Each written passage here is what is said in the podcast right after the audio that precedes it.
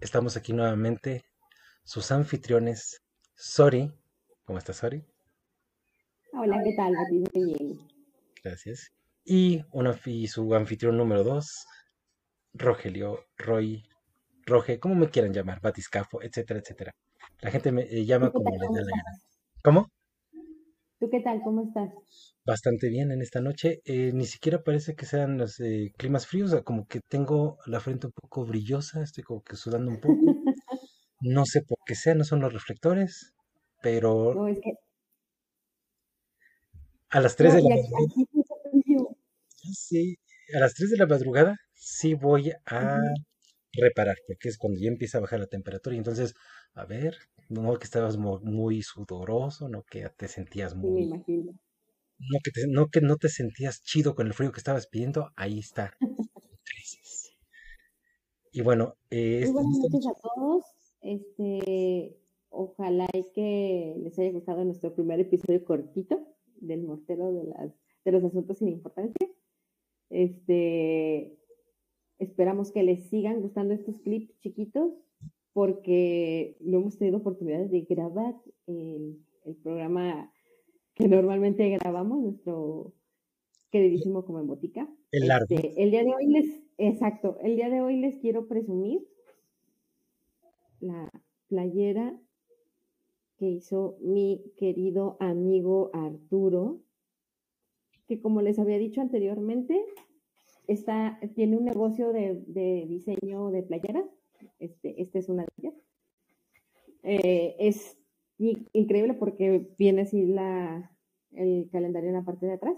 sí, está muy fregón. Este, entonces, por favor, por favor, vayan y visítenlo en, en su página Gil Perro del Furor, ahí en Instagram. Sí. Ahí pueden ver todos sus diseños, que la verdad les van a encantar. Y este diseño que estás mostrando, este voló del Sí, sí. el otro día, ¿cómo se, cómo se llamaba ese lugar donde convergieron todos este los Ah, en, en Aguascalientes hubo un, eh, ¿cómo se puede decir? Un festival, el Guateque Fest, en el que se presentaron eh, muchas marcas locales de comida y este, diseñadores que presentaban sus productos. Artesanías y de todo, sí? increíble, está increíble. Por favor, toda la gente que nos ve en Aguascalientes, próximamente va a haber nuevamente uno. En serio, busquen en, en Facebook Club del Guateque. No, o sea, está maravilloso y les dan las mejores recomendaciones. Está bastante bien organizadito, a pesar de que el lugar no es inmenso, está, aparte de que está limpio, está bien organizado, no te sientes tan atestado realmente, o sea, una muy buena organización exacto. y bien surtidito, o sea, como que vas de puesto en puesto en puesto y dices, eh, no, no te da, no te queda la sensación como de, ching, ya repetí este puesto, o sea, en el que lo que tienen allá lo tienen acá. Estuvo No, bastante. aparte, o sea, es una variedad impresionante de comida.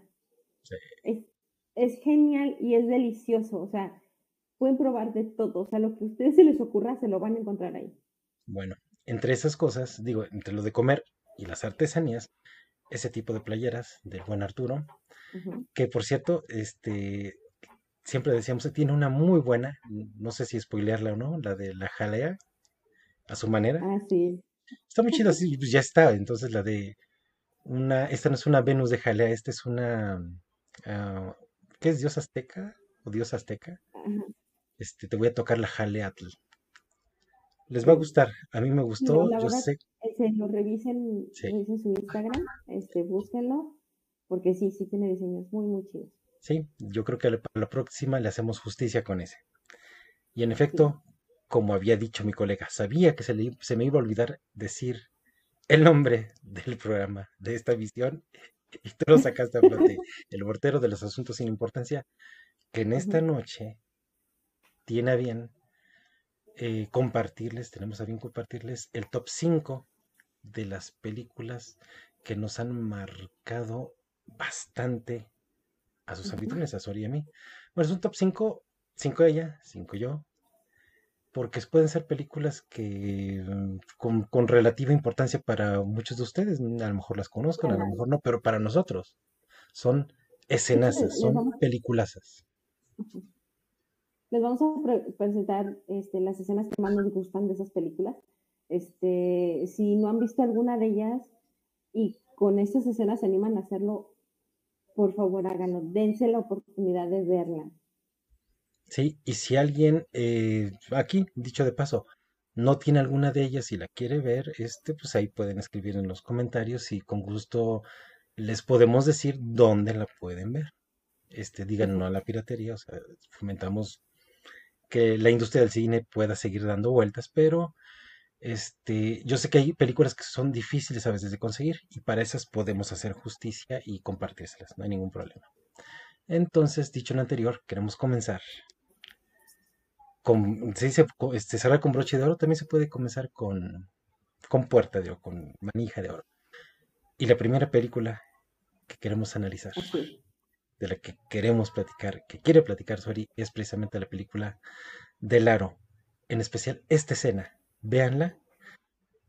Adelante.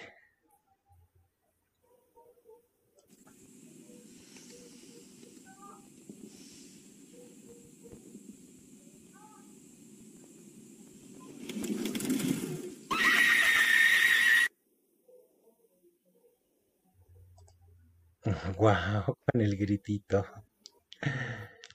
Excelente, o sea. La verdad, eh, esa película eh, a la fecha la sigo viendo. O sea, es, me mama. O sea, eh, como había dicho en programas anteriores, es una de las mejores películas de terror que existen. O sea, yo sé que Ringu fue la historia original, pero esta es muy buena. Eh, y yo sé que muchos me van a decir, es que se robaron la idea. No, no, no, o sea, compraron la idea. Ellos la desarrollaron muchísimo mejor. Eso es un hecho y, y nadie me podrá negar eso. Este, el grito de Rachel cuando encuentra a Noah en la silla es desencajado, es doloroso, es frustrante. Desgarrador. O sea, en serio que te sientes, exacto, te sientes en contacto con ella porque dices, no manches, o sea, sufrieron tanto durante toda la película para que al final el pobre vato sí se haya muerto. Y lo peor es la desesperación de ella porque ella lo que piensa es, mi hijo, mi hijo está en peligro. Exactamente. Y el hecho de que le haya pasado ya esto al, al papá, bueno, le hace sentir a ella como que, ok, tenemos la batalla perdida, porque si esto es lo que ya teníamos asegurado, que él ya estaba libre de todo peligro, ¿qué me espera a mí? ¿Qué le espera a mi hijo? Entonces, este, era la total incertidumbre, pero sí, en efecto, te platicaba yo la otra ocasión que eso del grito es muy importante en esa película, porque si tú la ves doblada, no tiene el mismo efecto, no tiene la misma alma, no tiene el mismo sentido no sientes ese silbato aquí en la garganta que se va, que, se, le va a reventar la garganta. Exactamente. Y. Exactamente. Perfecto. ¿Quieres comentarnos algo más de esa escena? Exactamente, sí, no, o sea. La verdad, yo soy, yo soy, este, yo soy fiel creyente de que las películas se tienen de los, eh, de los actores y actrices de doblaje, pero una película se tiene que ver en su idioma original. De preferencia. Ya después, si quieres, la puedes ver doblada, no pasa nada. Sí. Sí, para tener las dos experiencias, pero siendo puristas, por supuesto. Porque no es lo mismo este, el que está en la cabina de doblaje, que está viendo la escena, pero no la actuó, no tuvo que llorarle, no tuvo que... Claro, yo sé, no, no estoy menospreciando el trabajo de los actores de doblaje, yo sé que ellos mismos también tienen que entrar en una especie de catarsis, pero no es la misma que estar en el plató, que estar en el set de grabación, no es la misma. Y sí, grandiosa, grandiosa escena. Estoy de acuerdo contigo, porque si vi esa película, hay otras que tú, yo sé que has puesto ahí, que no he visto del todo, pero te la concedo, es genial, me encanta. Una estrellita por esa película. Y bueno, la siguiente escena, porque bueno, para decir verdad, yo soy este un poco divago a la hora de explicar las cosas y me perdonarán los detalles que, que olvide yo, pero muchos estarán de acuerdo conmigo que una de las grandes, grandes, grandes, grandes escenas, una de las grandes trilogías tiene que ver con El silencio de los inocentes, con Anthony Hopkins, con Hannibal, con el dragón rojo. Y una de las que a mí me, me encantan es la siguiente, que es la de Hannibal. Espero que les guste. Adelante.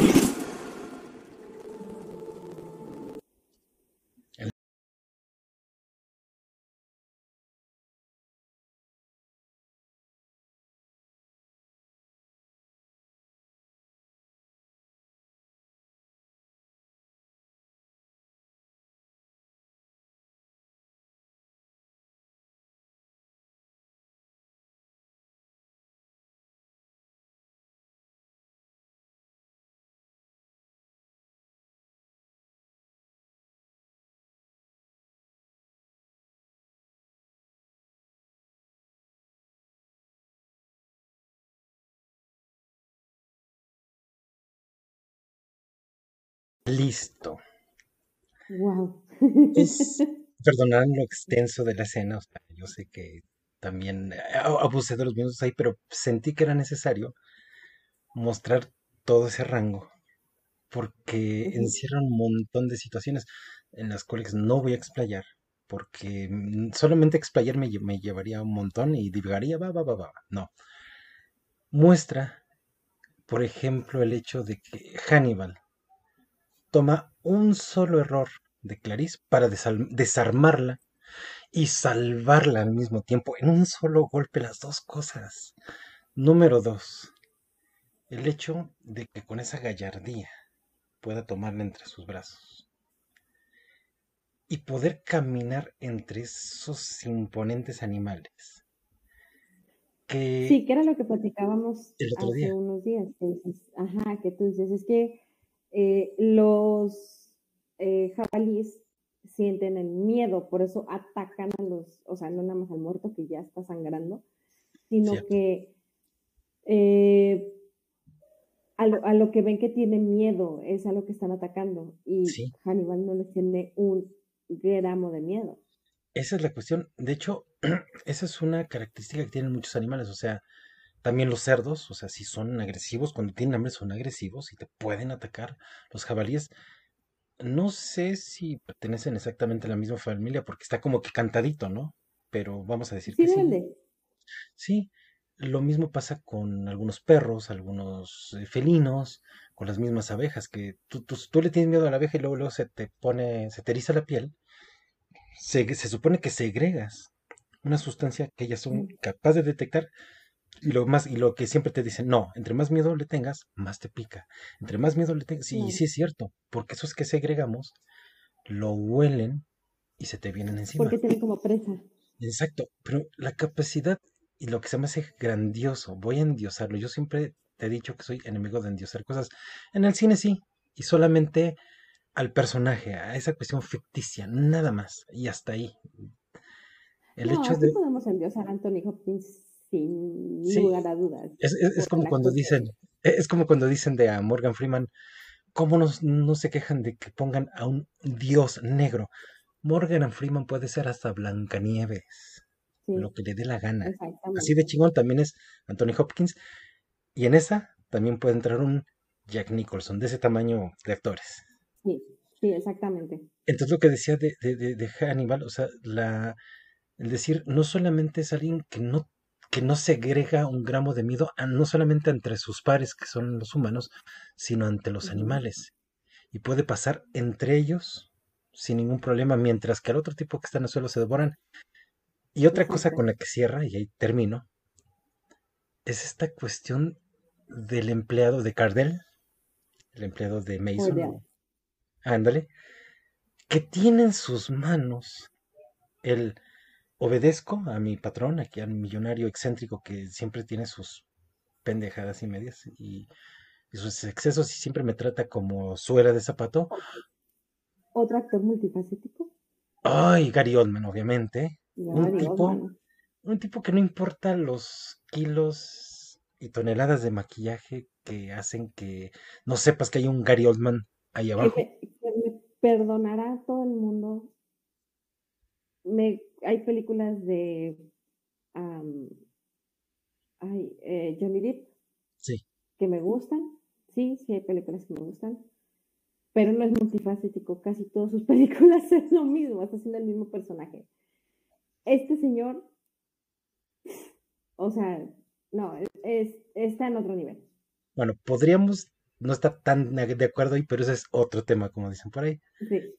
ser, ser, multifacético lo tocamos en otro tema, porque no en todo estoy de acuerdo contigo. Y no es porque me guste Johnny Depp, sí me gusta, pero tampoco me mama. Pero este sí, o sea, Gary Oldman se cuece aparte, sí, eso es definitivo. Te digo, y no importa que tenga toneladas de maquillaje, lo que importa es quien está detrás de, ese maquillaje, que es él. Es lo que te transmite. Y eso es, un tremendo en ese, en ese papel. Y me encanta que tiene la oportunidad su empleado de decir, lo obedezco o cumplo mi sueño, como en Los Simpson, ¿te acuerdas de cumplo mi sueño, el, sueño de todo empleado, matar a mi jefe? Él sí lo puede cumplir. Lo cumplió. Y lo tienes con la cereza del pastel, con Hannibal diciendo, hazlo, Carlos. Diles que fui yo. O sea, lo tienes cantadito, lo tienes tienes el cierre perfecto. Entonces es una escenaza que a mí me encanta y por lo que yo también te gusta a ti. Sí, bastante. Y bueno, siguiendo con esta dinámica, ahora vamos a otra vez a levantarte la nostalgia, el gusto, ahora con el origen de los guardianes, que es la siguiente escena que vamos a poner, que, que te gusta mucho. Y viene listo.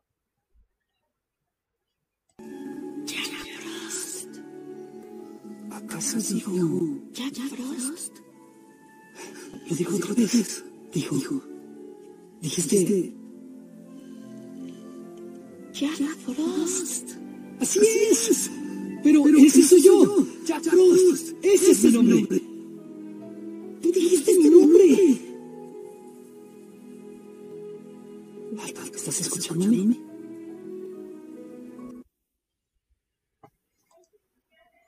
Tengo, tengo que reconocer que nunca he visto la película, nunca la he visto, pero ya me quedé, de tantas veces que, he visto ese pedacito, me quedé con la cara del niño. ¿Cómo se llama el niño? Ay, no, pero llama. Pero su cara de... Dijiste Jack Frost. Aunque no entiendo ni papa. Hermosa película, hermosa película, hermosa animación, hermosa historia. Eh, yo recuerdo que esa película la fui a ver este, al cine y, o sea, no, no, no, no, no, no, no, no, o sea, es otro mundo, es otro mundo. Te enseñan a que en serio los niños necesitan creer en esa parte de imaginación que como adulto pierdes. Okay. Sí, entonces, eh, el personaje de Jack Frost eh, pues nadie lo mencionaba, nadie sabía que existía, entonces no lo podían ver, cosa que no pasaba con Santa Claus, con el Hada de los Dientes, con Sandman y con el Conejo de Pascua. A ellos sí los pueden ver porque pues creen en ellos. ¿Y cuál es la cuestión con Jack Frost? Ah, Jack Frost es, es, el niño que se encarga de las ventiscas. Pero, ¿cuál era el problema? Bueno, yo te lo pregunto porque no la he visto. O sea, eh, eh, lo, que te pregunto es para, para poderla ver y medio entender desde ahorita de qué trata. La diferencia entre él y Santa Claus y los demás que estás diciendo es que él eh, solamente existe en qué, en qué plano o para existir Eh, aquí. mira, lo que pasa es que están eh, a los guardianes los está atacando Pitch Black, que es el conocidísimo Coco. Ok. Entonces él está creando pesadillas para que los niños dejen de creer en ellos, dejen de tener fe. Entonces, mm, te das cuenta de muchas cosas, de mucha simbología gracias a esta película, de que cosas tan importantes como el que un niño no pueda dormir bien, tenga una pesadilla, lo puede comer durante semanas. O sea, puede estar súper triste, súper deprimido. De hecho, los niños llega un momento en el que le dicen a este, es que no, ¿cómo se llama? Este, al pequeño, al, al que dice, "Jack Frost", este, dicen, es que cómo puedes dormir, o sea, yo no puedo dormir, no puedo dormir, son muchas las pesadillas. Entonces, o sea, es, es tanta la simbología, te digo, la, la animación es otro nivel, es hermosa, la historia está tan bien hecha y está tan completa que dices, no falta nada. O sea, no es una película Es para el- chicos y grandes. Es el Santa Claus de nuestra generación, porque es el Santa Claus que tiene tatuajes. Ah, ok, ok. Entonces, de un lado tiene tatuados los nombres de los niños buenos y de un lado tiene los tatuados los niños malos.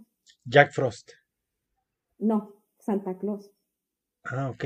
Para que veas que sí No, necesito Jack verlo. Frost, Jack Frost es este el niño que eh, te digo, crea las ventiscas, como que les da, les, les genera eh, cierta am, animosidad a los pequeños y ellos empiezan a jugar mucho con la nieve, entonces están, cuando están jugando con la nieve están muy contentos y así, o sea, eh, pero aún así pues no saben quién es Jack Frost, Ok, ok. O sea, no saben a quién le deben la ventisca. no, Eh, me- No. me- lo voy voy a decir una tontería, siempre les digo, Berti, tú lo sabes. Y lo saben los de los programas anteriores porque siempre es mi muletilla. Siempre le voy a decir, no me limiten, por favor.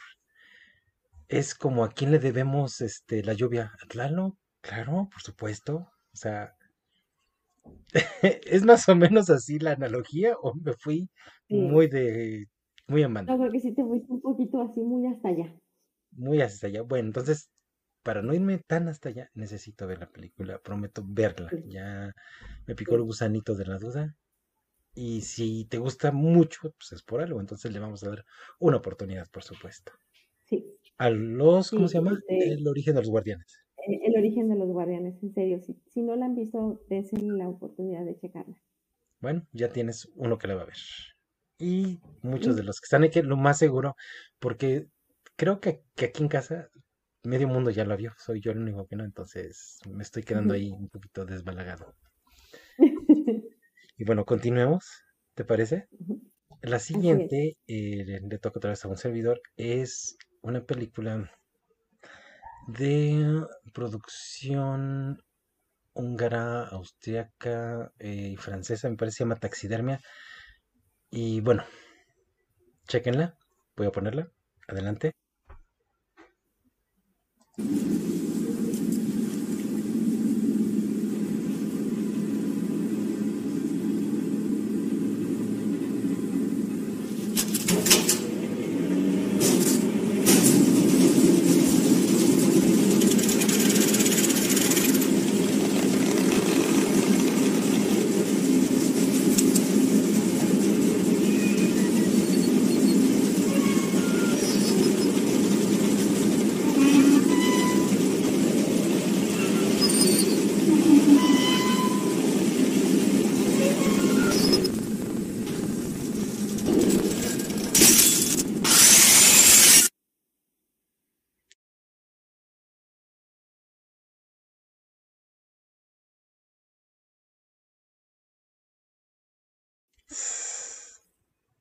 Sas culebra. Sí. Yo sé que esta escena tiene la ventaja de jugar un poco sucio porque es demasiado visual, por supuesto, es demasiado escandalosa y todo lo escandaloso se vende solito. Pero muchas veces eso escandaloso no es sin ton ni son. Aquí este em, personaje, olvidé el nombre. No sé por qué estamos en la noche del que olvidamos los nombres de los protagonistas. Ya sé. Pero este, este flaquito que ven, que se hace la autotaxidermia, este, es eh, la tercera generación de, personajes de esta película de taxidermia. ¿Por qué escogí específicamente esta? Porque este cierre no tiene parangón, para mí al menos. Es una película primero surrealista. Su padre es un tipo que participaba en estos concursos de comer mucho, ya sabes, de los que se retacan y a ver quién gana entregarse Ujú. 100 hamburguesas, 100 no sé qué. E- y es tan tosco de ver que incluso hay un vertedero donde van ellos, los concursantes, un vomitadero, donde se meten eh, advenículos, se meten cosas ah, para provocarse el vómito. Bueno, Eh, No, asqueroso. no hay necesidad, no hay necesidad. Bueno, nada más como para que se den idea. detalles. Bueno, ya, eh, y no para estos concursos, ya sabemos que siempre hay gente de gran tamaño y siempre hay algún, flaco, él no. En este caso, su papá sí era uno de esos este, hombres grandes, obesos. Cuando se junta con otra chica, tienen a este niño, un niño, que es el que se acaba de cortar la cabeza, que va creciendo no siendo el orgullo de sus padres, porque nace todo flaquito, todo famélico, no muy bonito, según la historia, y es fracaso tras fracaso, no lo quieren sus padres del todo, o sea, lo aceptan, lo tienen ahí, pero no lo aman, no lo aman como se debería amar a un Sí. hijo. Eh, en todo lo que se propone en la vida son fracasos, fracasos, fracasos, fracasos, y en el amor igual, o sea, en todo. Entonces llega o- un momento en su, en su vida en lo que único, en que lo único que, que, que él le da satisfacción es su pasión por la taxidermia. Y previo a esta escena que acaban de ver, su padre, ya, un hombre ya, no solamente gordo de cuando concursaba, ya, ya, eh, así, ya. No, no estoy exagerando, los brazos hasta acá, hasta acá la, la panza. Un tipo monumental, que ama a los gatos. Un buen día, se muere el papá. Sí, le estoy diciendo algunas personas con gatos. Se muere su papá, sus gatos lo devoran y él lo que hace, pues porque obviamente mi papá nunca me quiso, o sea, su papá nunca lo quiso, a eso me refiero, le hace una taxidermia a su papá, o sea, lo, este, taxidermiza, ¿cómo se dice? Sí, sí, Lo- a su papá, Sí, sí, bueno, lo taxidermiza, también a los gatos, y al final dice, pues yo como para qué vivo, el único que quería que me aceptara y me quisiera en algún momento era mi papá, pues ya no está, y nunca me iba a querer, tampoco las mujeres, tampoco nadie, entonces voy a morir, voy a terminar mi vida con lo que sí es mi amor, la taxidermia. ¿A quién voy a taxidermizar al final?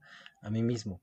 Y creo una máquina que, que, que- que le iba quitando los órganos y al mismo tiempo le iba eh, poniendo algún tipo de líquido para que pudiera seguir viviendo y llegar hasta el final del proceso. O sea, le primero le retiraba que si el hígado, que si el corazón y algo suplía, esa máquina que vieron ahí, suplía esas funciones vitales para que pudiera llegar hasta el final a donde se corta la cabeza. Pero ya con un cuerpo totalmente tax- taxidermizado y que pudiera ser exhibido en algún lugar junto a la, al de su papá, al de los gatos y al de él mismo. Triste final, un final poético para él, pero impactante por lo que pudieron ver. Y por eso a mí esa escena Sí, me, bastante. se las recomiendo.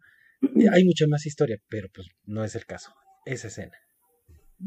Y bueno, siguiendo, ahora vamos con otra película que conocí gracias a ti, o sea, la verdad me gustó. Yo sé que no tardé en verla, pero es la de Orgullo y Prejuicio.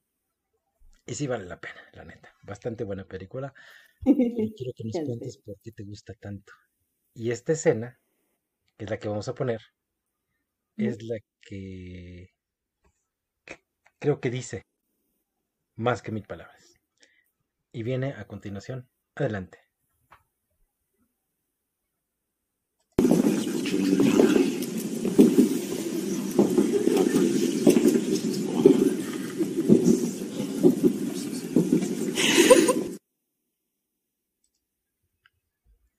Listo. Escena más que cortita, pero creo que bastante concisa. Sí, eh, uno de los libros que más me gustan es Orgullo y Prejuicio de Jane Austen. Este, y he visto adaptaciones de la película, pero en esta en específico me gustó mucho, mucho, mucho. Eh, como usted, eh, no sé si alguien que nos esté viendo, que haya leído el libro, que haya visto la película, eh, la actitud del señor Darcy para con Elizabeth es como de desagrado cuando ella habla con ella o trata de demostrar desagrado con otras personas, pero desde esa mirada cayó perdidamente enamorado de ella. Mm. Es, es maravilloso. Ahora, lo que me encanta de, la, de este tipo de libros es que los personajes femeninos son eh, mujeres que no necesitan eh, la, aceptación de un hombre para sentirse contentas. Ella realmente se enamora de él. Es eso. O sea, aquí hay un enamoramiento cierto. ¿Por qué? Porque los dos están, o sea, al final se ve su, la felicidad cuando ellos dos se juntan en el páramo. Y que le dice él, o sea, es en serio, ya. No, no sé si felicidad, pero sí una atracción que es innegable. O sea, sí, exactamente. Lo que sí puedo decir, y ahora sí, esa sí te puedo acompañar a cantar en este momento esta película, porque sí, esta sí la vi, gracias a ti este, se ve que con ellos no puede, puede haber silencio, pero no silencios incómodos. Y si llega a haber alguna incomodidad en esos silencios, tiene que ver, no pudo ser mejor el título para la novela ni para la película, por supuesto, por ser orgullosos los dos. O sea, yo creo que el medio de las es, los dos son orgullosos y los dos son prejuiciosos. O sea, no pudo ser el mejor el título. Ella también, desde, su trinchera más abajo, porque más abajo en el sentido económico, a eso, a eso me refiero. Es orgullosa también. Y también es prejuiciosa. Y no se diga él, porque a él le pusieron levadura para esas dos cuestiones. Claro. entiendo perfectamente por qué te gusta. Es una gran, una gran escena. Sí, no, y te digo, y, el, el libro es hermoso, o sea, Mm, yo sé que muchos decimos que las películas nunca les hacen justicia a, las, a los libros. Hay muchos detalles que se pierden en la película. O sea, si tienen la oportunidad, lean la novela. Está maravillosa. Y la pueden leer un millón de veces y un millón de veces les va a seguir gustando. Bueno, tendré que, que reagarrarle el gusto a leer, porque eso yo creo que ya con tanto Facebook, con tanto Instagram, con tanto WhatsApp, con tanto YouTube, y con tantos youtubers, etcétera, etcétera, etcétera, ya la, cuestión por leer como que la estamos dejando y no, malo, malo, tenemos que retomar. Y gracias por tu recomendación. Muy buena película. No, no pudiste tener una mejor recomendación para mí aquel día. Muchas gracias. No, gracias. Continuemos. Ahora les quiero presentar otra más. Ya ven que nos la estamos campechaneando. Eh, eh, de, eh, no me acuerdo, ahora que me quiero acordarse, yo lo traía acá, el nombre del director, no importa. Es danesa, la película se llama Princesa y es la que les voy a poner el extracto a continuación. Listo.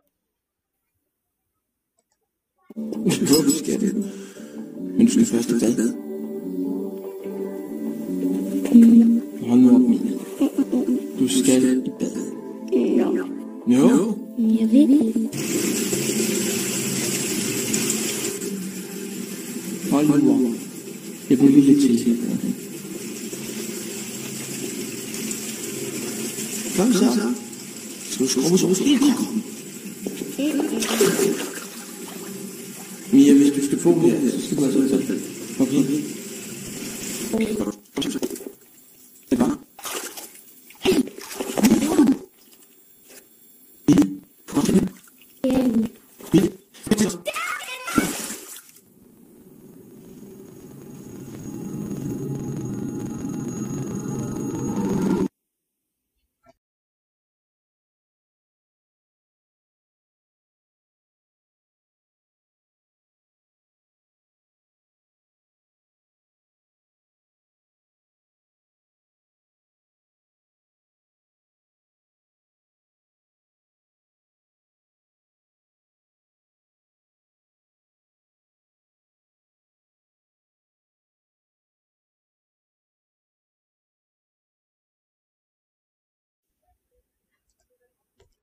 Listo.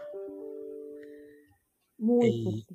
es muy fuerte y para hacer, tratar, tratar de hacer una pequeña sinopsis así rapidita es, y sepan de qué trata, eh, hay escenas en las que son este, de esta película, en la que es animación como lo que acaban de ver, perdón, y en la que también son partes de personas reales, carne y hueso como nosotros, hacen esa. De repente ese- esa mezcla, tipo este, ¿Quién engañó a Roger. Rabbit? y tantas otras, ¿no? Princess o princesa era la mamá de esta niña, era una actriz porno, muere, ya tiene mucho que vi la película, no me acuerdo si muere o la matan o qué pasa. El cuate que ven en la escena es el tío de la niña, la niña se llama Mia. Este hombre es, te digo, herma- hermano de, de- de princesa, es sacerdote y se entera que tiene una sobrina cuando muere su hermana. Y dice, bueno, pues él la- la- se la lleva con él para cuidarla. Dice, pues al fin y al cabo, acabo de descubrir que tengo una sobrina, voy a cuidarla. La bronca es lo que acaban de ver en esta escena. Él no se imaginaba Ujú. que en un acto tan normal para eh, nuevo miembro en la familia, pequeñito, pequeñita. Ven, mija, o sea, creo que es hora de que te vayas a dormir, pero antes te me bañas. Lo que acaban de ver. Esa escena, cuando la vi, me- a mí me, me, me impactó. La película de por sí ya es pesada, toda. Pero esta escena es un parteaguas, porque fue la que marcó todo lo que viene después. El ansia y la sed de venganza del hermano, que es cura, es sacerdote, de hecho, él, al darse cuenta qué significaba para la niña bañarse. O sea, un abuso sistemático. Y obviamente no les quiero contar ni siquiera en qué termina la película porque es, es tremendo, es tremendo. Miren, ya hasta los pelos se me fueron quizá por todos lados porque me enerva. Sí, sí, es que es, y, y of- o, o sea, obviamente no puedes hacer una película de ese tipo con actores y actrices, es imposible. Exactamente. ¿Por qué? Porque ya te estás metiendo en, en problemas legales de que estás eh, poniendo en, en, en la pantalla la violación de una pequeña. Sí, O sea, la violación de quien sea está mal, pero una niña pequeña que sistemáticamente ha sido abusada es horrible. O sea, cuando le baja el cierre y que ella lo ve tan normal, sí, y para él es impresionante decir, ¿qué vivió? ¿Qué vivió? ¿Y cómo recula él? O sea, ¿cómo, cómo su reacción si es la de una persona sana, la de él, sí, por supuesto, Sí, de recular y hacerse para atrás y tirarse y decir, entrar en shock y decir, ¿qué, qué, pasa?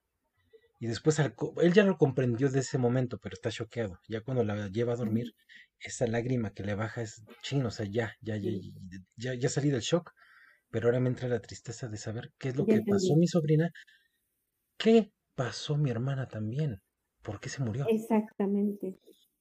Y hay cosas muy bonitas de la película, bonitas o satisfactorias, de aquello que algunas personas dicen venganza y otros les llamamos justicia, en el que la niña dentro de su inocencia también tiene que saborear las mieles de esa justicia, venganza, como lo quieran ver.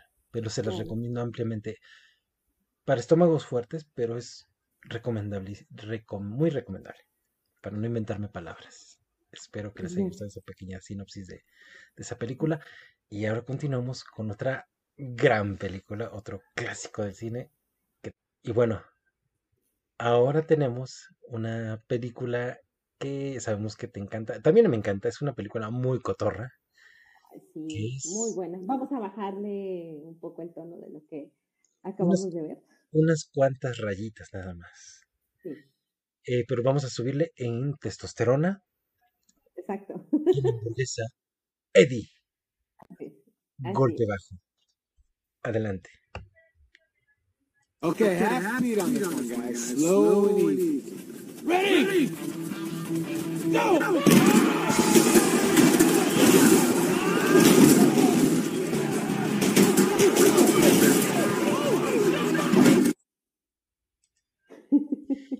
Listo. y este curandero diciendo, bueno, curandero porque yo lo vi en España. Sin ¿Qué pelear, no se pueden llevar bien. Es una gran escena. A mí también me gusta. Me, Mira, la parte de la risa. no me, no me gusta Adam Sandler. He visto mucha- muchas de sus películas, digo, es parte del, eh, del cancionero de, del cine actualmente. El cancionero Pero, Picot. eh, exactamente, pero eh, esta película es genial, es súper buena. Yo sé que está basada en una película que se hizo en los 70 algo así. El mismo 70s creo nombre, que sí. golpe bajo, en donde sale, donde sale Burt Reynolds. Un beso donde quiera que se encuentre. Este, que Burt Reynolds sale en esta película también. Sí. Entonces, es la actuación de este Terry Crews, que es graciosísimo ese hombre, es, es genial, es genial, genial, genial. Entonces, este, y ves a todos los inmates que están ahí eh, tratando de, de ser parte de un equipo para tratar de, de masacrar a los, a los guardias y se, se llevan la sorpresa de que realmente son muy amigos. De que la palabra equipo ahí significaba todo. Es que Y además, si recuerdan bien esa película, este, el actor que sale en Babe, el puerquito valiente, donde lo odias, es, es esas películas en donde lo odias, porque dices, maldito desgraciado. cierto. Pero luego ya te acuerdas de Babe y dices, está bien. Y me agrada, que Bueno, sujeto. sí has, sí has visto la un- lo uno o lo otro. Pero sí, es una película que sí tiene. Sí, sí tiene humor constante y bien logrado. O sea, hay cosas muy Exacto, chuscas, como la que te contaba el otro día de este, de cómo lo seduce y cómo lo convence la esposa de uno de los de ahí de la cárcel, Adam Sandler, y obtiene favores sexuales de él. O, o no sexuales, no sé si, No, si, si concretan o no, pero tiene que ver. del... ¿Cómo? Pues dice, él dijo vayan a hacer revivir de eso. Exacto. Ah, no, ¿Qué ¿sabes? pasó? ¿Quién sabe? Me encanta este cuate, no sé cómo se llama, uno que es malísimo para el fútbol americano, pero este, pero pues para todo lo jalan, o sea, es malo para, no sé si es para taclear o para lanzar, para recibir, yo no sé pero me encanta, Para todo. eh, exacto, para todo, pero me encanta que, Cuando la- cuando las llantas, cuando las llantas y que se cae, te voy a apuñalar, maldita. no, hay uno que, en una parte en la que me encanta que dice que, este, sí, sí, no sé si le dice adiós, adiós o algo así, dice, eh, te prometo, te prometo ya no engañar a mi esposa con negros y no sé qué, no sé cuándo, no sé Ah. En, la versión en español, no El sé si en la meme. de inglés cambie los argumentos, No, dice lo mismo, no dice lo mismo. pero el vato es cagadísimo. Eh, No, no, no, está genial. y nomás el Terry Cruz, nomás cuando se saca la hamburguesa, pues, hamburguesa Eddie, ¿no? Cuando saca la hamburguesa de aquí de la concha, Sí, este, o sea, puedes hablar de un montón de escenas como esta que acabas de poner, que de acabamos de poner, de que son tan arcaicos, que tienen la fuerza, que tienen los modos, ujú, pero no tienen la técnica. Entonces dices, es muy graciosa. Exacto.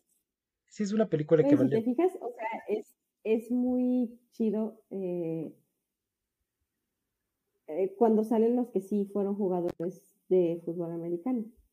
Este, y que dicen, es que tú sabes que nosotros sabemos jugar. Terry Cruz fue jugador de fútbol americano. Este, y dice, es que vienes con nosotros porque sabes que somos buenos. exacto. Tú vienes a la selva, tú vienes a la selva porque sabes que somos buenos. Y es que, bueno, es una película que tiene quienes son actores, quienes son, quienes han sido, saben, de fútbol americano, y quienes, acuérdate que ahí también hay luchadores. Hay También hay un rapero, este, ay, el que es el corredor. No, no Ay, sé no, quién no es. No digo, pero los Este, luchadores de alguna manera también en esa, en ese mundo de la testosterona es de la onda. ¿quién? Sweetowski es lo Ah, mejor. Este Es No, no, no, o sea, es el que decimos. levantando la, la, la banca con todos los inmates encima y que esto así, Es que es, que está, es que está inmenso ese tipo y además es graciosísimo. Me encanta Sí, cuando lo de su nariz, ¿no? O sea, y todavía se la se enderezan y, y vuelvo a lo mismo. Sé que algunas partes sí se look les han de cambiar. Ándale, la nariz de Michael Jackson, me encanta Michael Jackson. Obviamente en el doblaje siempre lo ponen más tonto. No sé cómo se escucha en No, inglés, nunca he sí, escuchado se la versión supone en que sí. inglés. No, sí, se supone que sí. O sea, como que no, no es que tenga un retraso, es que eh, como que es una persona que es muy inocente. Nunca te dicen por qué está en la cárcel, obviamente. O sea, Pues como que te le quieren dar el, el tipo de, el de, de Green Mile, pensaba, el pensé de lo mismo, pensé lo mismo. Ajá, como que, como que es algo así, porque es exactamente lo mismo. Es un tipo enorme que es exageradamente inocente. Obviamente este no tiene poderes, pero eh, es, una, es, un, es un hombre muy inocente. Ahora. Sí. Creo que lo hice, creo que lo hizo adrede. Ah, creo que sí, adrede. y el otro, no, y el otro, sí, sí lo hice adrede. Estuvo genial. Pero una disculpa. te, te repito lo que decía de que también hay luchadores ahí. Está el otro grandote, como de origen árabe o no sé de dónde, que, que es luchador, el que juega ping pong. Pues creo que, creo que también el martillo. ¿Cómo? Martillo. Así se Martillo llama. creo que también es luchador. Ah, sí, Bueno, te, te olvidó digo, su personaje. no, te Su personaje de.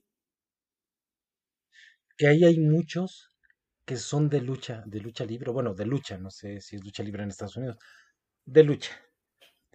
Entonces está variadito el, Sí, el el crew. cast, estuvo bastante variadito y yo creo que también eso ayudó, eso fue un acierto a la hora de hacer la película, elegir a quienes eligieron. Hola, mira, es el buen Momo. El buen es el querido Momo. ese gato que es este, un personaje, pero es adorable, es adorable. Ah, nada más quería comentar algo acerca de la película de, de Golpe Bajo, la, la, la, la, la, original, la, la primera, Ujú. que a diferencia de esta, pues de hecho creo que todos los personajes que salen en la primera, todos son blancos, pues por los años en los que Ah, graban. ah, claro, claro. En esta obviamente tenía que meterse todo eso en lo que estamos inmersos hoy en día, que es la eh, ser inclusivos. Entonces, No, pero aquí sí, aquí sí tiene toda la lógica, porque si te fijas en, en la NFL, no puede haber NFL sin jugadores eh, afro eh, descendientes, descendientes. afroamericanos. Ok, eh, ya sabes que yo soy un poquito enemigo de, pero está bien, afrodescendientes, afroamericanos, o sea, pero sí tienes razón. Cambiaron las cosas hoy en día. Son otros tiempos. Exacto. Y como en todo en la vida, o te adaptas o te mueres. Y hay que adaptarse. Exactamente, tienes que adaptarte. Y sí, Exacto. excelentes recomendaciones de esas películas que creo que más de uno hemos visto dos o tres o cuatro o cinco o quién sabe cuántas veces. Esos días de aburrimiento, chin, ¿qué veo? Ay, tal, tal, no. Golpe bajo, vamos a ver golpe bajo. Sí, sí, en serio se van a reír un montón, un montón. ¿sí? Para quienes no lo han visto, denle una oportunidad. Está chingona, está chida. Sí, Y sí. bueno, seguimos ahora, ya casi acercándonos al final de este programa. Eh, les quiero compartir una película que en lo personal pesa bastante. En lo anímico es de esas películas que a mí sí me, si me chuto la película, sí me rompo en cualquier momento porque es muy, muy, muy, muy personal. Y es La lengua de las mariposas. Si no mal recuerdo de José Luis Cuerda, eh, España. Y es esta. Adelante. Thank you.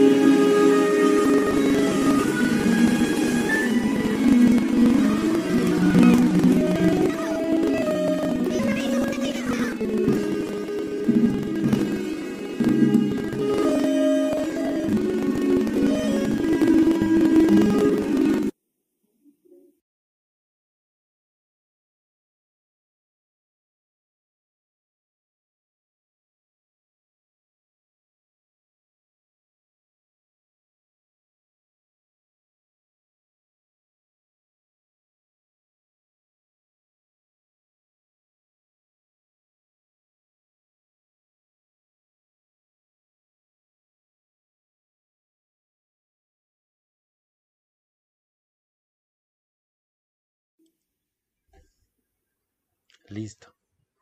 Yo no lo he visto y ya hasta me dieron ganas de llorar. Es que en esta película, eh, este niño se llama, creo que se llama Ramón, o sea, todo el mundo dice Moncho, entonces creo que los Monchos son Ramones. Y el señor al que se lleva en la camioneta, bueno, se llevan a muchas personas, el, al quien hacen el foco, al viejito, se llama Don Gregorio, su maestro. Muchos, franquismo. ¿es un qué, perdón? Víctimas del franquismo. Víctimas de una España que estaba, no recuerdo si, si en efecto ya se estaba inmerso en el franquismo. Mm, Eso, esa parte histórica de repente como que se me mueve un poco. Pero sí, en esa España, eh, con tantos movimientos de la Segunda República, del franquismo, de todos esos pasos históricos tan difíciles que se llevaron a tantos inocentes solamente por pensar diferente, como en todas las partes del mundo, ¿verdad? Por pensar diferente, te vas. Pero la historia entre ellos dos, don Gregorio, un moncho o monchito, el niño, que es enfermizo, que tiene asma, que es chiquitito, que ya tiene que entrar a la escuela, pero no quiere ir a la escuela porque sabe que por lo débil que es, no va a poder hacer lo mismo y al mismo nivel que sus demás compañeros. Y en esa época en donde los maestros, ya sabes, ¡pah! son más rígidos, son más tremendos, más duros. Y él tenía un horror a ir a la escuela, pero se topa con este maestro, con don Goyo, don Gregorio, que entienda la educación y entiende a los niños a otro nivel, sobre todo a él que en algún momento por su asma está a punto de, de ahogarse y él le salva la vida, estando a la orilla de un arroyo, pero no voy a ser demasiado ahí de lo que trata la escena. Lo importante es esta última escena. ¿Por qué? Llega a haber un vínculo de amor tal entre ellos, de, de ese cariño de, de un niño como por un abuelo casi casi, en el que Moncho, eh, él es un disidente, el, el maestro piensa por sí mismo, es un hombre inteligente, piensa por sí mismo, y el orden circundante, Ya, ya con el hecho de que hayas dicho, es un maestro que le importan los niños, ya eso habla mucho del personaje. muchísimo. Entonces, por ejemplo, a Moncho siempre le enseñaba a otro nivel que a los demás, o sea, le enseñó cosas incluso al margen de las aulas, ¿no? De, "Oi- oi- oiga, maestro, ¿por qué? ¿Cómo, cómo es posible que las mariposas puedan, pues, tomar el néctar de las plantitas que tienen hasta, hasta abajo? ¿Cómo llegan? Ah, bueno, es que las mariposas tienen una espiritrompa y le empezó a, a- decir palabras nuevas y explicarle el tilonorrinco, la espiritrompa, el conocimiento, el amor, todo. Lo, por, lo, por lo que pongo, les pongo la escena es porque vean la carita de él. Cuando, o sea, como que hasta se la hace así un poquito de lado, no comprendiendo la situación, no comprendiendo por qué, por qué tendría que gritarle, por qué tendría que lanzarle piedras como todos los demás perdones que ya saben que son los vericuetos del era del Meet, del Zoom, del Teams y demás. Este, eh, ¿qué estaba diciendo? Porque siempre se me va el labio cuando me pasan este tipo de Sí, cosas. eh, eh, o sea, te estaba refiriendo al trabajo de él. Ah, que en efecto es... Ah, el niño no comprende dentro de su inocencia por qué todo mundo al amado maestro le están gritando lo que no es. Entonces, pues bueno, o sea, fuente ovejuna, hago lo mismo que ellos, pero sin comprenderlo. Tanto que cuando todos empiezan a lanzarle piedras al carro que se lo lleva, que sabemos en esa época, en Chile, en España y en otras partes del mundo, se los llevan para no volver, ¿no? Para desaparecerlos, matarlos, etcétera. Y él también gritarle sin odio, le grita por imitación y le empieza a lanzar las palabras de amor de su maestro. hay de de- las mentes, sí, o sea, le, le lanza las palabras de amor que, de su maestro de Rinco, espiritrompa. Entonces, cuando se ralentiza la imagen al final, que la hacen lenta, ya dije ralentizar, pues es eso, ¿no? Este, él se va quedando con su cara como no comprendiendo la situación y como que siguiendo ¿qué en shock, como diciendo qué acabo de hacer, incluso dentro de su inocencia. ¿Por qué? Porque lo vio Sí, claro. que su mamá le gritaba, que su papá le gritaba, que su hermano le gritaba, que la gente le gritaba. ¿por qué lo estoy haciendo? Si lo amo Ah, tanto. eh, nada más un detalle, la Sí. familia del niño no le gritaba porque le quisiera gritar, Ah, no, le claro, gritaba porque si no iban a ser víctimas también y se los iban a llevar. porque también se iban a ir en ese mismo carro. Esto era, Porque se ve, o sea, cuando, cuando le están gritando al maestro están llorando. sí, sobre todo el papá. La mamá me sorprende un poco que tiene la sangre más friona, es un poco más durona y puede sobrellevar mejor ese papel. Pero el papá, cuando le grita, no sé si salió en esta escena, pero o minutos antes, le dice hijo de pu, ¿no? O sea, pero llorando. O sea, ahí te das cuenta lo que te duele decirle eso a un amigo a quien comió en tu mesa. Exacto. Pero bueno, escena que si yo la veo así de corrido y completa, yo no respondo. Entonces te la recomiendo. De ese cine de oro de, de España. Y nos acercamos al final. Nos faltan dos cintas más. Qui- Me voy a seguir yo de largo porque quiero que tú cierres con broche de oro con una de las que son mm, de esas megacintas para la posteridad. Pero te voy a robar eh, tu turno, nada más para poner Por otra, por otra cinta que también está para la posteridad. que está para la posteridad, que qué bueno que viste conmigo, muchas gracias. Y que ha servido de referente para hacer muchas, muchas más películas como Los Siete Magníficos, como Bichos y como tantas otras cosas. La eterna y maravillosa Siete Samuráis de Akira Kurosawa. Adelante. 時計さんはども思ってたが、うん、なんかしちゃいけねえや百姓ぐらい悪くしちゃいけないねえぜ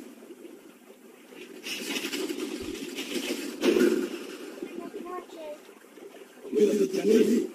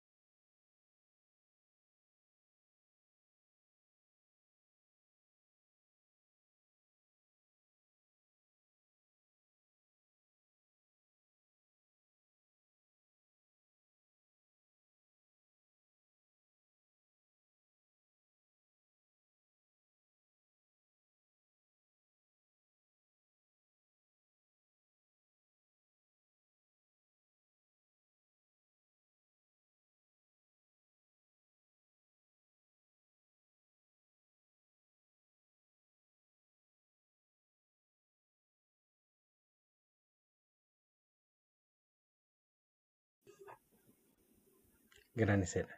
Que también es de mis super. Mifune. ¿Cómo? Toshiro Mifune. Toshiro Mifune, que por cierto vino a México, por ahí del... Actuó en una película mexicana. Exacto, le hizo de oaxaqueño.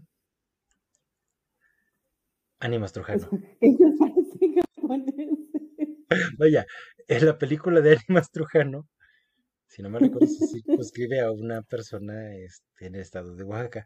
De hecho, hay un municipio en Oaxaca que se llama así, Ánimas Trujano. Entonces, Ah, yo pensé que Toshiro Mifune. Dije, ah, e- eso, eso habría sido la cereza del pastel. sí. Que sí, se supone, dicen, este, era un tipazo y que era como que el Pedro Infante de Japón. Y en esta escena, si a mí me, me- me gana ese personaje de Kikuchiyo, así se llama, es porque minutos previos a esta escena, los samuráis estaban encabronados, sus compañeros. Los samuráis de estirpe. Los samuráis ya algunos de ellos este, desempleados. Bueno, ahora empleados por el pueblo, bueno, empleados por arroz y por saque y por mijo y por lo que pudieran comer. dicen, queremos matar a los campesinos de este pueblo. ¿Están enojados con razón? Sí. Porque él mismo y otros campesinos ah, les habían llevado lanzas, cascos, petos, cuestiones necesarias para la guerra. Pero como que los campesinos no comprendían porque estaban enojados los samuráis y él tampoco. Pues, no querían esto para que peleáramos contra los bandidos. Así que como lo veían como, pues, tú no entiendes, ¿verdad? Eso se lo robaron a los samuráis caídos, los persiguieron y los acabaron de rematar ellos. Y por eso se echó todo este speech, decir, sí, claro que lo hicieron.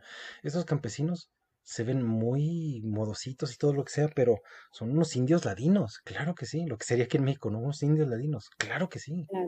Son hipócritas, claro.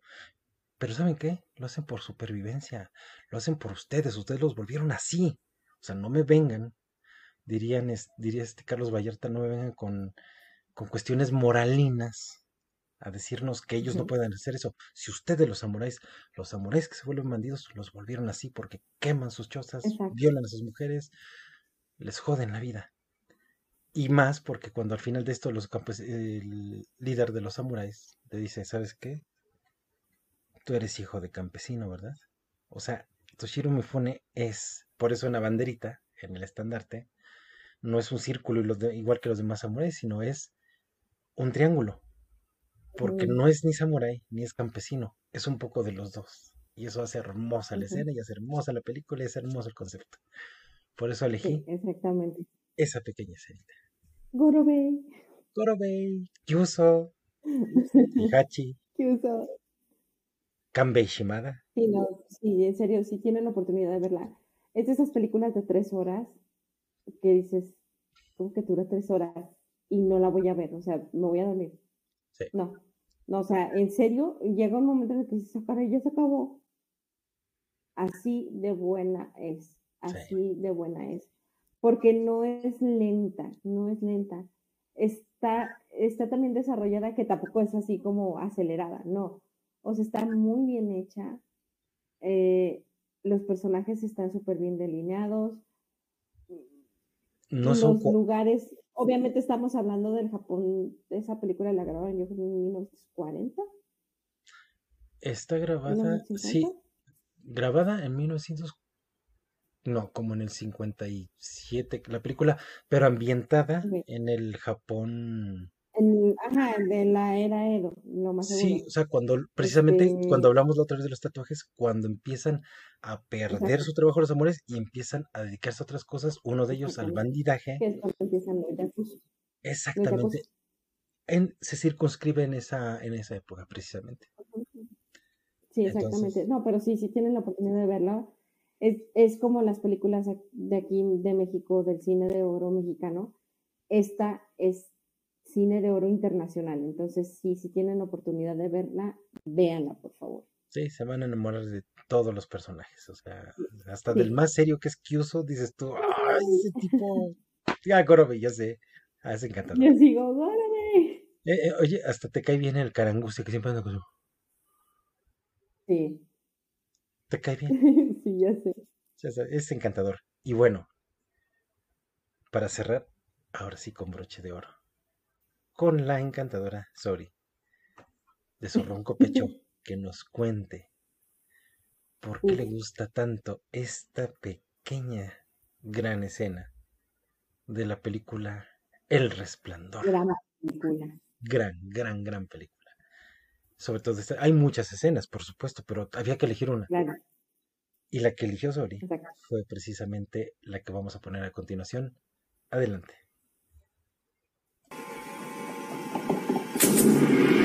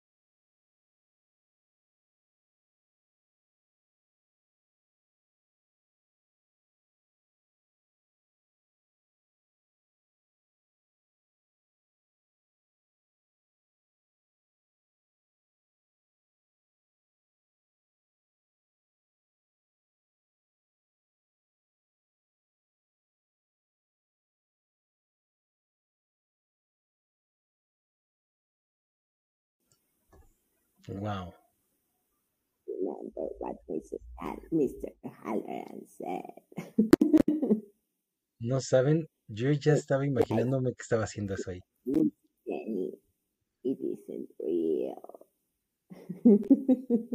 Sorry, ¿por qué tu voz rechina, por Dios santo? Dime, Está hablando Tony. Ah, ok. Te sugiero que le pongas un poquito de aceite a los goznes de tu garganta, porque No, es, esta película es otro mundo. No, o sea, este Kubrick se... No quiero ser grosera, pero lo voy a llega un hacer. momento en el que te la mamas, te la mamas y, es, y él dijo, no, no, o sea, yo puedo llegar todavía más allá y voy para allá. Eh, el personaje de Jack Nicholson, Jack Torrance, es maravilloso. Le crees a Jack Nicholson que se volvió loco. Desafortunadamente a Shelley Duvall le pasó, sí se volvió loca. Pero Jack sí tiene la cara, a- No, no, no, aparte Shelley Duvall, Duvall, eh, tuvo, tiene problemas psiquiátricos. Este, de hecho, se la han encontrado en la calle diciendo que habla con Robin, con Robin Williams. Entonces, imagínate que quedado está mal de, de sus facultades. Y sí le quedaron secuelas peor que las dicen que mucho tuvo que, dicen que mucho eh, de lo que le pasó fueron secuelas de, de trabajar con Stanley Kubrick. ¿Por qué? Porque a ella no le presentaban libretos. O sea, ella le presentaban libretos el día que iba a grabar. Así de choqueada estaba. O sea, sufrió eh, maltrato constante durante la grabación que mucha gente la criticó en su tiempo y que dijo que su actuación no fue buena. Yo no sé quiénes son ellos para criticarla, porque es una de las mejores, es uno de los mejores personajes del mundo del cine de suspenso, de, de thriller y de terror.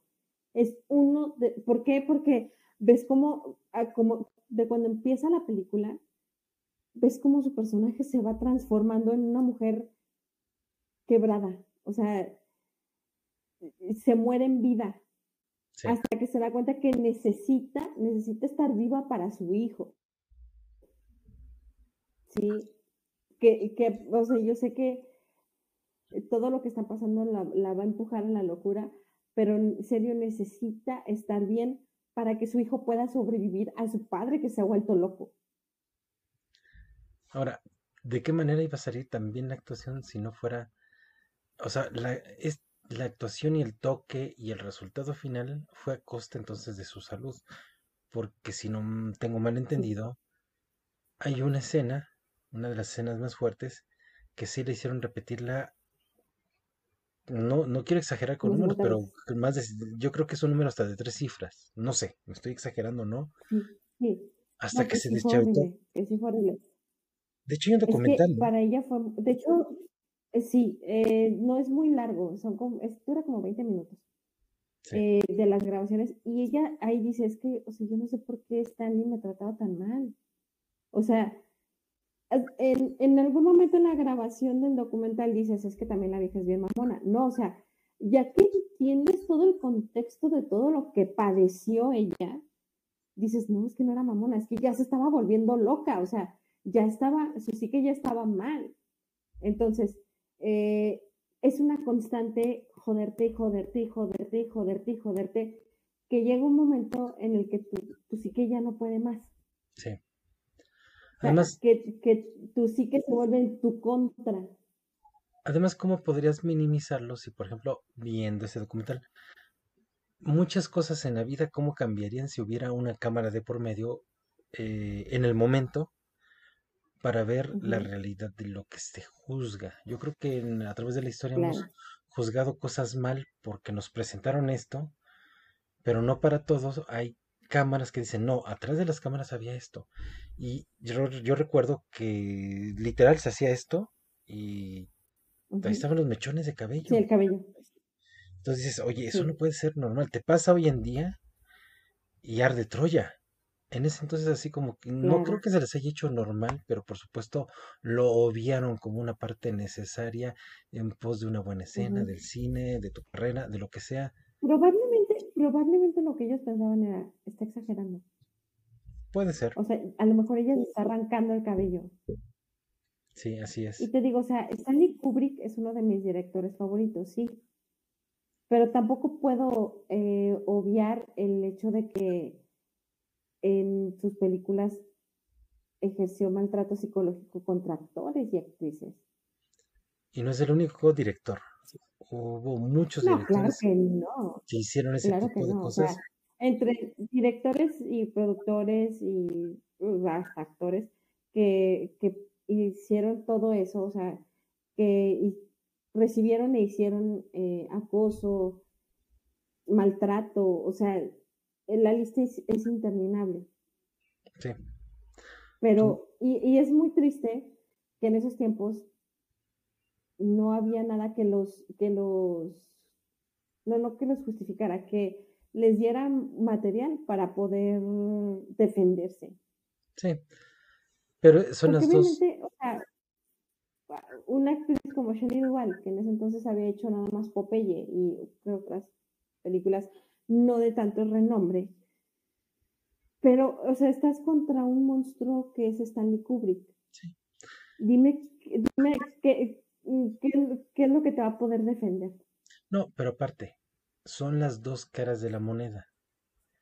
Porque aunque existieran eh, en, ese, en ese momento herramientas, instancias con que defenderte, recuerda que hay gente que en pos de impulsar su propia carrera, si es capaz de decir, ok, me la aguanto. O sea, si tengo que fregarme con esto, si tengo que humillarme, si tengo que, este, no solamente tocar puertas, sino tengo que, que, que, que rebajarme a esto. Pero sé que estoy con un monstruo y eso me va a ayudar a Yo creo que no. catapultarme. Yo creo que no es eso. Yo creo que es, te firmo un contrato y si yo no cumplo con ese contrato, me vas a demandar. Y voy a perder más de lo que voy a ganar. Pero te digo, difiere un poquito. Si hay gente, por supuesto que hay gente que dice, yo sí lo hago porque esto sí me va a ayudar. O sea, no estoy diciendo todos, pero dentro de este espectro sí hay gente que ha dicho, este, no me importa, o sea, me, me vendo al precio que me tenga que vender. Este, ya veremos después. Yo sé que este proyecto, el final de este proyecto, a mí me va a llevar a las nubes. Y es lo que ha pasado últimamente, que tiempo después dicen, no, pues es que sí me maltrató, sí me hizo. Sí, pero en su momento te sirvió. En su momento tú aceptaste hacerlo. Yo creo que cada caso tendría que ser analizado por separado y con la lupa y con todas las atenuantes del mundo. Porque yo siento que no siempre el villano es el villano. No siempre. Muchas de las veces sí. Así que, como dicen por ahí, la mierda siempre flota. Pero para que se cierre la pinza de, este, de esta cuestión de, de- de abusos, tiene que haber dos. Siempre. Sí, claro. Entonces, yo no defiendo a nadie. Por supuesto que aquellas personas que, que incurren en ese tipo de prácticas que son deleznables, si les paran el carro así de, de- de golpe y porrazo, qué mejor. Pero si yo- ya me dijiste de qué trata el asunto, ya vi cómo está y todavía insisto en estar ahí, porque al final mi beneficio va a ser mayor y años después me voy a quejar de ti, tampoco se vale. Dice, desde el principio lo haces y te atienes a las consecuencias. Es un tema bastante delicado, bastante, Sí, no, bastante. sí, porque, o sea, difiero totalmente. Mm, Te digo, es que son, son personas con poder. Son sí, personas con poder con las que no se puede hacer mucho. Te digo, eh, yo creo que esto nos puede servir de materia como para otro programa, porque ahí es un punto que, en el que no nos encontramos, por ejemplo. Y está bien diferir. Pero Claro, de, de algo, algo que me consta lo que he visto en la vida, en todos los espectros del mundo, es que en el momento mientras te pueden, no, insisto, no son todos los casos y no en todos los aspectos de la vida, pero hay gente que mientras se pueda servir, dice, me aguanto, me aguanto, al fin y al cabo estoy chupando de esa chichi, se oye feo el término, ¿no? Pero estoy chupando de esa chichi. Tiempo después me voy a quejar de que me hicieron tal o cual cosa. No, quejarte en el momento también. O sea, también siempre echarle la culpa, todo, o, o toda la culpa al sistema, tampoco. O sea, te digo, no todos los casos pueden ser metidos en la misma licuadora. No todos. Algunos sí, algunos no, según mi parecer, Sí, claro. por lo que yo he podido ver. Pero eso ya será material. Bien, Fíjense, qué bueno que fue el cierre del, la de Shining. O sea, de ese tamaño es la película, de ese tamaño es la temática, de, eso, de ese tamaño es lo que hubo detrás de cámaras, como para que al final estemos hablando casi de otra cosa eh, Exacto. que tiene que, que era, que era la idea central de la, de la, del, del programa. Pero esperamos que les haya gustado esta emisión. Creo que ya llevamos Sí, más de una hora, o sea, como que sí nos inspiramos sí, nos extendimos un poco. un poquito. Eso, esto pretendía ser un programa como que cortitito. Iba a ser casi casi una cápsula y terminó siendo una película, precisamente. Una película de películas. Exacto. Y en efecto, The Shining también suscribo. No creo que ninguna de estas 10 películas que, que les presentamos en este momento tenga pierde. Ninguna de ellas. Entonces, Así sorry, muchísimas gracias. Un gusto, Batis, como siempre. Un gusto, a pesar de que no en todo compaginemos, pero siempre un gusto poder platicar contigo porque siempre es enriquecedor, siempre es, es divertido, siempre platicar contigo y siempre ver películas de, de este tipo. Que, que siempre yo satanicé y dije, no, no la quiero ver. Y de repente, ¿qué tal? ¿No estaba buena? Yo, sí, sí, estaba buena. Gracias. No se, no se olviden de eh, taparse bien porque eh, estos fríos están mortales. Están los fríos. Por favor, tómense su vitamina C, este, porque de por sí las cosas no están tan bien debido a lo de la pandemia. Este, cuídense lo más que puedan, por favor. Acuérdense, en esta época también la influenza y si se pueden poner la vacuna contra la influenza, pues también póngansela, nunca está de más. Y que tengan una bonita noche. Mucho éxito en Descansen. Muchísimas gracias por vernos. Por favor, los que no se hayan suscrito, acuérdense, Sí, aquí abajito suscribirse, darnos like. Y comentarios de lo que les haya gustado, lo que no les haya gustado, lo que nos quieran recomendar, son totalmente bienvenidos. Y si ustedes tienen también su top 10, su top 5, su top lo que sea de películas que les gustan y, y se acumulan así como que varias, pues podemos presentarlas también, o sea, y las buscamos, las Claro, juntamos y las claro sí. presentamos con el parecer de todos ustedes. Que estén bien. Claro que sí. Bonita noche. Descansen. Descansen, descansa, Sori. Un beso a todos.